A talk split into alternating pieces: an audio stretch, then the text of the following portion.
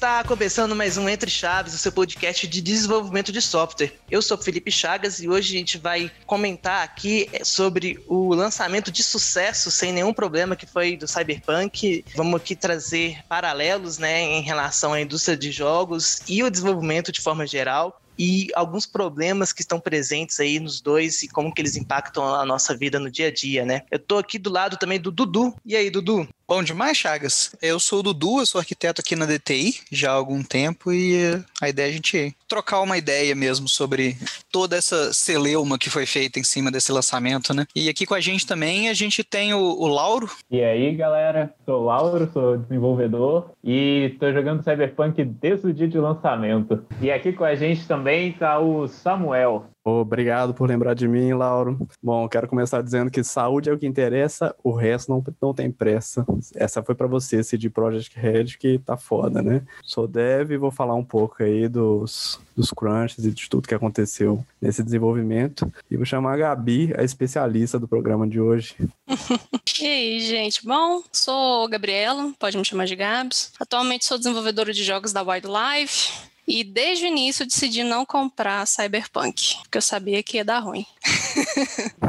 Agora é o Luiz. Tudo bom, galera? Tranquilo. Eu comprei Cyberpunk, pedi reembolso e essa é a minha vida. Mas vamos falar um pouquinho sobre data quente, um pouquinho sobre como a gente trabalha isso em outros dinamismos do software, né? E como que a gente lida com isso no dia a dia. Isso mesmo, né? Então, como de praxe, vamos começar do início. Eu acho que é, é legal a gente dar um, histórico aí para quem está escutando a gente e pode não estar tá sabendo o que rolou aí com o lançamento do, do Cyberpunk, né? Para quem não percebeu, foi bastante ironia quando eu disse que foi um lançamento de sucesso. Mas o Cyberpunk é um, um jogo desenvolvido pela CD Projekt Red, que é um estúdio da Polônia, uma das maiores empresas, inclusive, da Polônia, que está em desenvolvimento há vários anos, se eu não me engano, cerca de seis, sete anos, desde que iniciaram os trabalhos de concepção e, e desenvolvimento de história, e foi adiado várias vezes, umas três, quatro vezes, até que chegou o final do ano passado, final de 2020, e ele foi lançado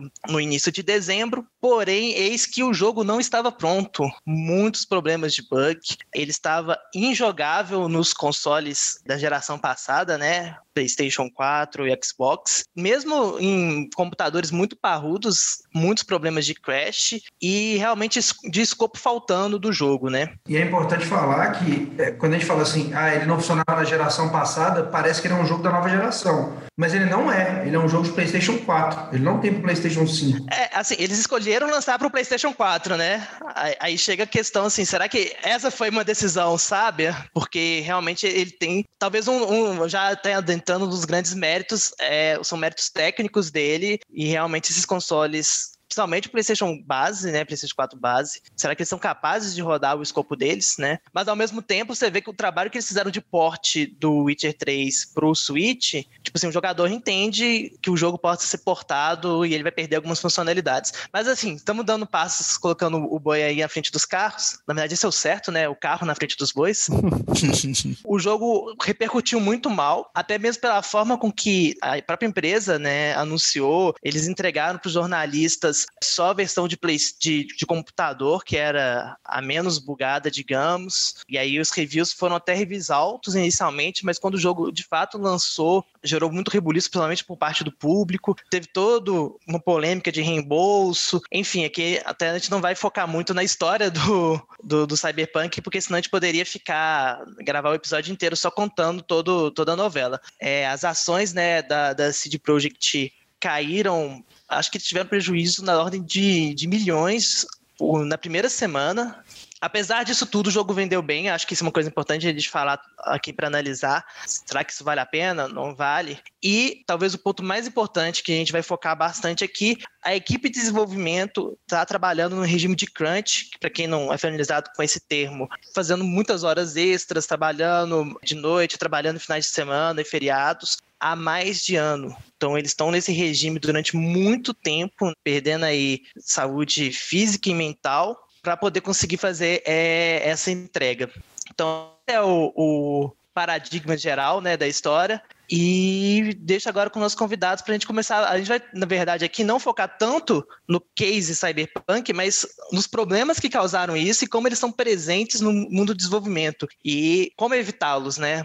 Fazer essa pergunta aí, dando já o escopo da nossa conversa de hoje. É, eu acho que um dos principais problemas que causaram todo essa, esse rebuliço aí é aquela velha discussão de, de tipo assim, ah, tem data de, de, entrega, a data de entrega tá aí, eu tenho que entregar o que quer que seja, mesmo que eu vou, vá sacrificar a qualidade e tudo, por que não? Porque a gente definiu essa data e essa data tem que ser cumprida, né? Onde às vezes não foi feita uma análise em cima se era possível chegar àquela data, dado todo aquele escopo, né, de querer abraçar o mundo, de querer achar que tudo é prioridade, né? Não foi possível dar atenção a nada, então tudo tinha que estar pronto naquela data. E é um erro que a gente vê isso acontecer é, não só na indústria de jogos, né, mas a todo momento do, na indústria de desenvolvimento. Né, ainda tem aquela ideia de que é, eu tenho uma data a ser cumprida e tudo tem que estar pronto aquela, naquela data. Né? E junto com isso, acho que tem até um, um agravante de que o time de desenvolvimento foi pego de surpresa. Estava lendo alguns, alguns relatos, sites de conteúdo de jogos, tudo. Há depoimento que, na verdade, esse jogo era para ter sair, tipo, pelo menos a equipe de desenvolvimento estava esperando que saísse em 2022. Isso daria mais uns dois anos de desenvolvimento para eles. Mas aparentemente decisões da liderança fizeram com que, dado que em 2020, novembro de 2020, a gente iria fazer a troca do, da próxima geração dos videogames, né, lançamento do PS5, eles queriam de todo jeito lançar o Cyberpunk para final de 2020. No Natal, né? Exatamente. E, e assustou muito a galera de desenvolvimento. E claramente a vida não ficou boa para eles, não. É, eles anunciaram no, no, início do ano passado de que o jogo estava pronto. Em janeiro do ano passado, tem entrevista de diretores falando que o jogo estava pronto. Isso é uma das coisas, pelo que eu pesquisei, que mais magoou o time de desenvolvimento. Porque quem estava no dia a dia sabia que estava longe de estar pronto. Pelo que o processo de refinamento de jogos. A parte que você vai lapidar o jogo é a última parte, né? O ano do desenvolvimento do jogo. Primeiro você faz rodar naquelas máquinas brutas que eles têm, depois eles vão olhar para o PlayStation fazer rodar, olhar para um PC mais fraco fazer rodar. Então, assim, o pessoal sabia, quando saiu esse anúncio, o pessoal sabia que não ia dar para lapidar mais direito, entendeu? Isso fica muito claro quando a gente vê as, as datas de release de patches de, de atualização do jogo, né? Muitos de otimização. Então, o jogo era injogável até determinado patch. Aí lançava um patch gigantesco que tornava o jogo jogável para um, um, grupo de pessoas ali, né? Está muito presente. E outra coisa que vocês falaram que é muito interessante, que acho que tem que ser ressaltado, é que essas decisões, muitas delas, mesmo que a decisão de uma data, né, de lançamento, foi tomada pela equipe de negócio, assim, parece que o pessoal técnico foi nem envolvido com isso. Isso é reforçado quando a gente vê aí entrevistas e cartas abertas de desenvolvedores dizendo que eles recebiam notícias do desenvolvimento do jogo, tipo, de data, de lançamento, adiamento, quando eles liam a matéria no jornal ou numa, num blog, alguma coisa assim. O cara lia que o CEO falou e depois ele recebia um e-mail falando que aquilo tinha acontecido, sabe? Imagina você trabalhando numa empresa e descobre por fora, de fora para dentro, né? Então. É, a, a de até se defendeu disso, alegando que eles não podiam correr o risco da notícia vazar, porque impactaria no mercado de ações. Aí você vê novamente, né, que a preocupação colocar o lucro em primeiro lugar e não as pessoas e as, as pessoas desenvolvedoras que estão fazendo parte do projeto, né? Como que isso realmente é a raiz de vários problemas. Uma coisa que o Dudu colocou que eu acho muito interessante é essa questão do escopo fechado, né? Que a gente vê como que a parte de metodologia de desenvolvimento do sistema ela é muito importante. Eu vejo muita gente falando que está trabalhando com, com agilismo, com desenvolvimento ágil, inclusive escutam o nosso podcast focado nisso, os agilistas, mas tem escopo fechado. Eu fico assim, ué, mas então como é que funciona isso, né? Porque são coisas é, contra, que se contradizem, né? Já trabalhei assim, Chagas, eu posso te contar como é que é. A gente vai com o Scrum até um mês antes. Nesse último mês, a gente larga tudo que tem e vai até onde der, entendeu? Aí você levanta a mão e fala assim, ó, você, você chega 9, você sai 11 e vamos onde vai, entendeu? Então, é assim que funciona. O último mês só que não é Scrum, o resto é Scrum, tá, cara? É o famoso, galera, vamos dar aquele último gás. Último é. Todo mês é o último gás, né? É, no caso, exatamente. De 4 em 4 meses você tá dando o último gás, né? O Cyberpunk foi um ano de gás, né? E o que me preocupa é que não foi um ano no gás. Esses caras continuam presos lá, tendo que desenvolver patch, patches descontroladamente, porque o jogo ainda não roda bem. Eu tenho amigos que estão jogando e que o jogo do cara travou um, um bug que fica na tela, fica fazendo um efeito de tem um, uns hacks que acontecem no jogo, né? Fazendo um efeitozinho na tela, e ele não consegue enxergar a tela mais, não consegue enxergar. Ah, eu, eu passei por esse bug. Ele, você, você muda a visão, né? Você muda a visão e bota a visão de hack. Aí tem hora que não volta, aí tem que fechar o jogo e abrir de novo. Pra mim, resolveu fechar e abrir, né? É, no, no, dele, ele abriu outro save, pra você ter ideia como é que tá a dimensão das coisas, assim. Isso é um outro problema, você não tem soluções universais para bugs, né? uhum. né? O Sky tinha bugs, mas isso era universal. E assim, normalmente quando a gente fala de desenvolvimento tradicional, uma forma de resolver isso é fazendo MVPs, né? Mas no, quando a gente fala de jogos, isso fica mais difícil, né? Então, fazer uma pergunta aqui para nossa especialista, Guedes. Como que você imagina aplicar a estratégia de MVP num, num cenário de videojogos? Cara, MVP é muito presente a gente, antes de qualquer desenvolvimento de jogo, a gente precisa saber se aquele jogo vai ser divertido, se ele tem um propósito de divertimento. Então, pelo que eu vejo que é muito difundido, é criar exatamente. Tipo assim, eu tenho uma ideia de jogo, a empresa investe nessa ideia e o primeiro lugar que é testado é dentro. Então, assim, tem N protótipos de diversos jogos dentro dessas próprias empresas de jogos, que é o jogo, obviamente, no seu estado mais inacabado, só o gameplay focado ali para você testar se ele é divertido ou não. Isso é amplamente utilizado. Eu acredito que a CD Projekt, dado o projeto, já deve ter desenvolvido esses protótipos, porque a questão é se não correu com os bois na frente do carro. Então, assim, de novo, a parte de, de desde a concepção do protótipo até a poligem do jogo é muito tempo, principalmente com o tamanho de, da proposta que era o Cyberpunk. Inúmeras histórias não lineares diversos, enfim, itens, localidades, enfim, era muito grande, talvez, pelo que eles estavam propondo, dado o escopo deles, que era fechado. Só dois comentários rápidos. O primeiro é que você falou os bois na frente do carro, né? De novo, mantendo aí o carro na frente dos bois. Eu fiquei, eu fiquei feliz que, a, que cometeu o mesmo erro meu. Já virou piada interna, gente. É... Isso aí é... Ah, droga!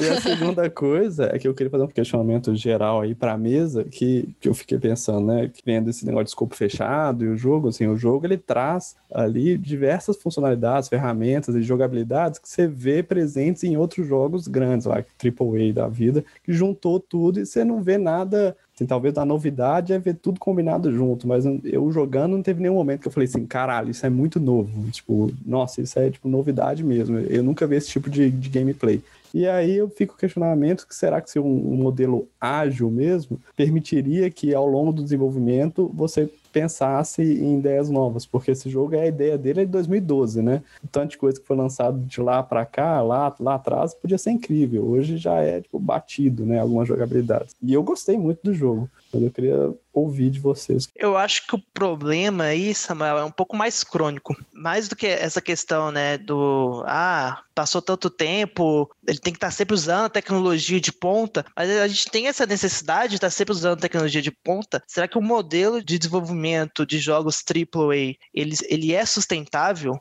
E isso pode estender esse, esse raciocínio até para outras indústrias, não só do desenvolvimento, mas sabe? Mas entender também quais são os escopos que são factíveis de serem feitos sem exploração do trabalho. E você vê que é um problema crônico da indústria. Tem um famoso jornalista que chama Jason Schreier, não sei pronunciar o sobrenome dele, acho que é Schreier. Ele é um jornalista de jogos muito famoso, ele tem alguns livros escritos, que ele relata diferentes desenvolvimentos de diferentes empresas, e você vê que tem uma constante, né? Você vê que a exceção são desenvolvimentos sadios. E você vê também isso sendo replicado em, em desenvolvimento tradicional, né? O famoso fazer a hora extra, pedir a pizza. É lógico que de vez em quando isso acontece, né? A gente está trabalhando com sistemas que tem, muitas vezes está funcionando 24/7, mas como que isso é normalizado, sabe? Eu não sei se o problema é ah, tá tanto tempo de desenvolvimento, como é que a gente vai ter um, uma metodologia que vai sempre ter as tecnologias mais novas, mas o modelo de trabalho, como essas coisas são são feitas, eu acho que elas têm que ser alteradas lá na estrutura. Exatamente. É, ou aceitar que a gente tem lançamentos grandes, né? E, e, tudo bem,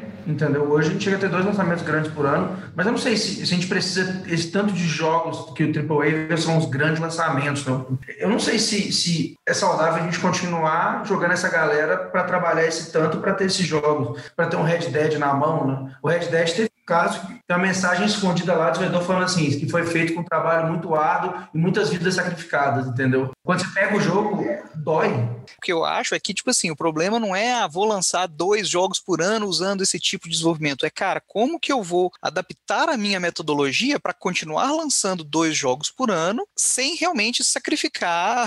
Como é que é que você falou da mensagem lá? Sem sacrificar pessoas, né? Tipo, conseguir levar esse, isso aí dentro do, da, da levada do AAA eu acho que, tipo assim, esses grandes jogões, o pessoal em algum momento vai perceber que isso não é saudável, de que isso não dá, e provavelmente o caso do Cyberpunk é, é algo que vai repercutir, eu acho, no, na indústria, sabe? Porque à medida que isso vai ganhando força, esse tipo de questionamento e de entendimento, poxa, a, a, a desenvolvedora, a CD Projekt Red, perdeu muita grana. Por mais que o, o jogo tenha vendido em si, igual eles falaram, a, a bolsa, que no final das contas é o que importa, ela puniu bastante a empresa.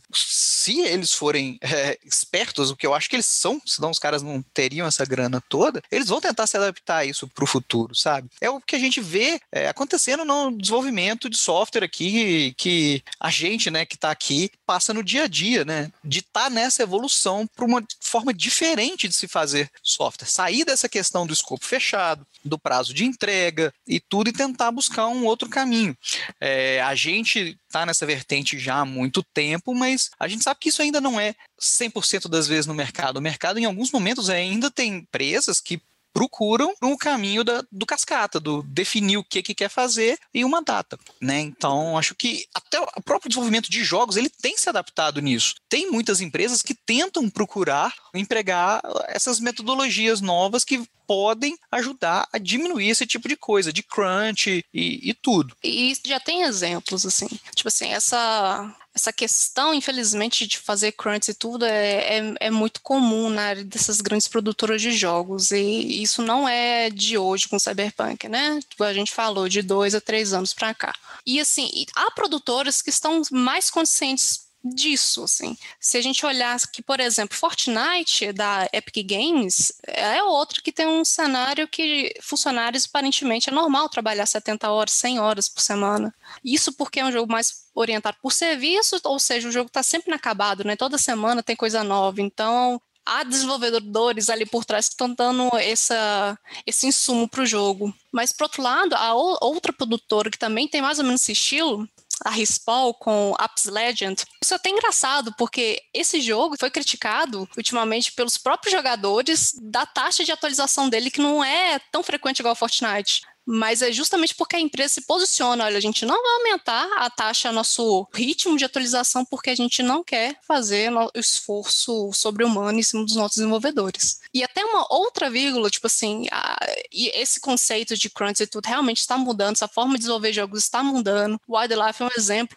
disso, que tem muita consciência da saúde do desenvolvedor, né? Tipo assim, a gente quer sempre que um desenvolvedor que vai produzir bem é aquele que tá com a cabeça fresca, tá com a criatividade na ponta e tudo. E tem até eu tava procurando um pouco sobre isso, tipo assim, essa questão de crunches, esse overwork, tipo, é de certa forma uma glamorização do workaholic, tipo assim, é muito comum, está cada vez mais sendo debatida, questionada. E tem um conjunto de desenvolvedores, da, parece que são americanos, né, que estão tentando levantar bandeiras de até uma certa sindicalização do desenvolvedor de jogos, justamente para debater sobre isso cada vez mais. Um exemplo de uma empresa que eu acho que fez uma coisa muito legal foi a Larian com Baldur's Gate 3, e o jogo foi lançado em acesso antecipado um ano uhum. antes do lançamento, digamos, oficial mesmo, do lançamento fechado. E não tem nada de desconto nem nada. Os jogadores compram se eles estão acreditando na empresa mesmo. E aí eles já começaram até coletar feedback sobre como que os jogadores estão usando, por exemplo, o sistema de criação de personagens. Eles até xingaram no Twitter falando que a galera não está usando tudo que tem para usar. Mas coisas desse tipo assim que é bem parecido com o MVP que você tem de um projeto. E aí você sabe se nesse ano que resta, você quer realmente gastar, sei lá, tempo aprimorando a sua criação de personagem que o pessoal nem está usando, ou se talvez você quer fazer algo diferente, melhorar animação, é, desempenho, etc. Uma coisa interessante que a Gabs falou aí, questão até da cobrança que os jogadores tiveram com o Apex, né? Eu acho engraçado, né, que o desenvolvedor, digamos assim, generalizando mesmo, ele reclama muito que a área de negócio não entende, né, a priorização, não entende que ele tem que trabalhar com dívida técnica, não entende que uma feature vai demorar mais porque ela tem que ser feita com qualidade. Mas quando ele tá do outro lado, quando ele é a área de negócio e ele não tem um consumo consciente, né? Então eu acho que um, um passo aí para a gente evoluir e sair desse cenário de exploração é todo mundo entender a forma com que está consumindo as coisas e a relação que tem com o impacto direto na vida dessas pessoas. É, mas aí eu questiono outra coisa. Eu, eu entendo, eu até falei isso também no, no, início, quando eu falei que talvez a gente não, não tem que ter um jogo grande desse por ano mesmo, e tudo bem, mas esses jogos dão dinheiro pra caramba. É muito dinheiro. Não dá para ter um time maior. Isso que eu fico pensando às vezes. Não é escalável, não tem como ir. Eu sei que o data quente é um grande problema, que os caras têm a data para lançar, tem que ser no Natal, porque se lançasse em janeiro não vendia tanto. Mas é, será que isso daí realmente não é a busca do lucro, em vez de eu diminuir um pouco esse lucro e ter a qualidade e as pessoas terem uma vida decente enquanto estão desenvolvendo jogos. E no geral, tá? Esse negócio da data quente, ele pega para todo lado, né? Eu acho isso até difícil assim de comparar, porque a Rockstar, por exemplo, tem uma equipe gigante, tem escritórios em vários lugares. Estava desenvolvendo num tempo assim o Red Dead 2 que não tinha pandemia nem nada, igual a gente teve ano passado. E mesmo assim, o pessoal lá sofreu também um, um trabalho extra que eles até prometeram que não vai existir mais para os próximos lançamentos deles. Então, eu sei lá até onde também que isso consegue escalar, porque não tem como você fazer, talvez, assim, um jogo com 532 equipes. A, acaba tendo esse problema, que você tem muita coisa para fazer, muita ambição, você quer uma data e você não consegue escalar um time infinitamente só colocando, injetando mais recursos. Além de, pode até gravar, se você já tem um problema de comunicação com mais equipes, você vai piorar isso. Um agravante do Cyberpunk é que quando ele foi anunciado, o texto vinha escrito, nós vamos lançar quando estiver pronto, né? Foi exatamente a única coisa que eles não fizeram. No dia D, na hora H, né, Luiz? Exatamente. Parece que isso é uma cultura mesmo de empresas gigantes e uma alternativa é dar uma olhada para os indie games e o produtor local, talvez, né? As propagandas do Cyberpunk são maravilhosas dentro do jogo. É incrível preste atenção nelas, é muito legal. É isso, gente. Realmente temos muito a evoluir como indústria de desenvolvimento, né? Mas é importante a gente sempre relembrar nossos valores na construção de software, sejam eles jogos ou não. Eu agradeço a presença de todo mundo, em especial aí da nossa convidada. Espero que todos vocês tenham gostado do episódio e até terça que vem. Beijos. Tchau. Tchau, valeu. Valeu, galerinha. Falou, gente. Aquele abraço. Valeu, gente.